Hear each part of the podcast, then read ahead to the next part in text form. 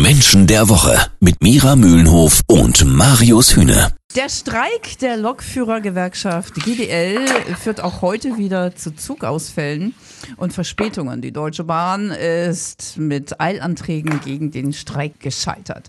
Er führt den Streik mit großer Kampfeslust und sechselndem Dialekt. Der Chef der GDL, Klaus Wieselski. Guten Morgen, Erkenntniscoach und Sozialpsychologin Mira Mühlenhoff. Guten Morgen, Mira. Hallo. Hallo, Annette.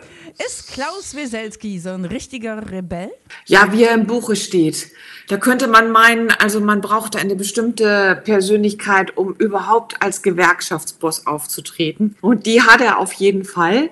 Also er hätte auch der Bruder von Che Guevara sein können. Die Bahnreisenden sind ja völlig gefrustet, ne? Verspätungen, Zugausfälle, völlig verständlich. Ist Klaus Wieselski das alles egal, was die Bahnkunden so von ihm denken? Das ist ja das Interessante. Er kämpft ja für eine kleine Minderheit also für seine Lokführer, und kämpft dann quasi gegen das große Ganze. Und das sind ja letztlich die Bahnreisenden.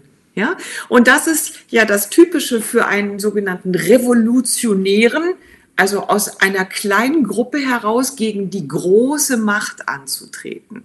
Und äh, da ist es ihm auch wirklich egal, dass die anderen, nämlich die Bahnreisenden, viele sind. Er kommt quasi als Revolutionär und will aus dem kleinen gegen David gegen Goliath. Das ist sein Prinzip.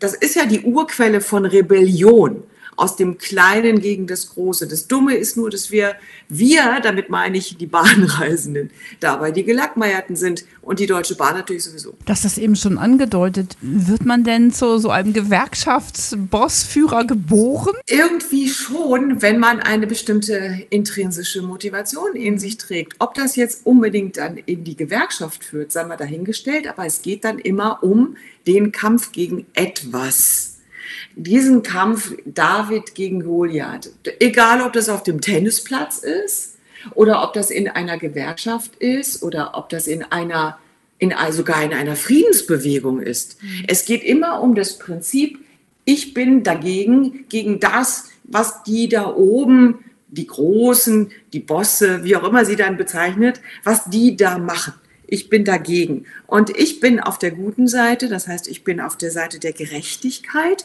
und ich kämpfe dann im Sinne der Gerechtigkeit gegen welchen Feind auch immer. Das heißt, das Urprinzip Kampf ist Klaus Wieselski wirklich in der Tat in die Wiege gelegt worden. Kann dieses Urprinzip Kampf auch für etwas sein? Aus Sicht desjenigen, der kämpft ja sowieso. Hm. Klaus Wieselski kämpft ja für etwas. Er kämpft ja für Gerechtigkeit für seine Lokomotivführer. Er ist das selber gewesen, er ist aber schon sehr, sehr lange dann in der, in der Gewerkschaft, aber sein Herz tickt ja für seine Lokführer und er kämpft für die, für das Gute und sieht aber nicht, dass er dann gleichzeitig ja auch gegen etwas kämpft. Das heißt, aus der Sicht der Person selbst ist es natürlich immer mit einer positiven Absicht verbunden. Mhm. Hm, welche anderen Prominenten zum Beispiel sind so ähnlich wie Klaus Wieselski, dass wir uns das mal so ein bisschen bildlicher vorstellen können? Also auffallend viele Menschen mit dieser intrinsischen Motivation finden wir in der Tat im Sport hm. und dann aber interessanterweise in Einzelsportarten. Denn auch Klaus Wieselski ist ein Einzelkämpfer. Er hat in seiner GDL gar nicht so viel Rückhalt, wie er immer sagt. Ganz im Gegenteil, es gab schon sehr viele Konflikte auch innerhalb des Vorstands der GDL. Da hat er Leute abgesägt, selbst sein Ziehvater, der, sein Vorgänger, der Manfred Schell, hat sich von ihm abgewendet und, und hat gesagt, der Typ, der zieht wirklich seinen eigenen Stiefel durch. Das wiederum finden wir im Sport, zum Beispiel beim Tennis. Ja, also Boris Becker ist, also fällt einem da so als erstes ein. Also nicht in einem Team zu kämpfen, sondern erstmal den eigenen Sieg nach Hause zu tragen. Mhm. Ja, das ist also jetzt nicht, äh, nicht unbedingt der Mannschaftssport. Da kämpft man dann vielleicht auch mit einer Mannschaft und so, aber äh, eigentlich geht es um den, um den persönlichen Sieg. Und ähm, das können wir dann auch ähm, auf die Politik übertragen. Da haben wir jetzt, fällt mir als erstes immer Frauke Petri ein, die ja jetzt nicht mehr so aktiv ist im Politzirkus. Aber auch da konnte man sehen, ihr ging es auch um diesen persönlichen Kampf gegen etwas. Und äh, auffallend oft in der Tat auch in dem Umfeld von Gewerkschaften oder auch Betriebsräten. Also so eine Art einsamer Wolf ist man dann mit Kampf. Ja, mhm. ja.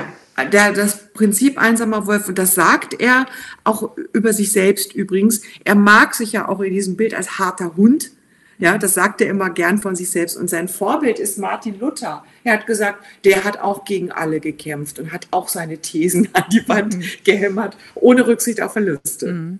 Wie können wir mit Menschen umgehen, ja, die so ähnlich ticken, so, so kampfgesteuert sind wie Lokführerchef Klaus Weselski? Letztlich geht es ja darum, diese Energie, die ja eigentlich eine positive Energie ist, nämlich im Sinne für etwas, in, sage ich mal, geeignetere Bahnen zu lenken. Man kann diese Menschen nicht stoppen. Man sollte sie auch für die Sache losziehen lassen, aber versuchen, das Ziel vielleicht ein bisschen zu steuern oder zu beeinflussen. Wofür soll denn dieser Mensch kämpfen?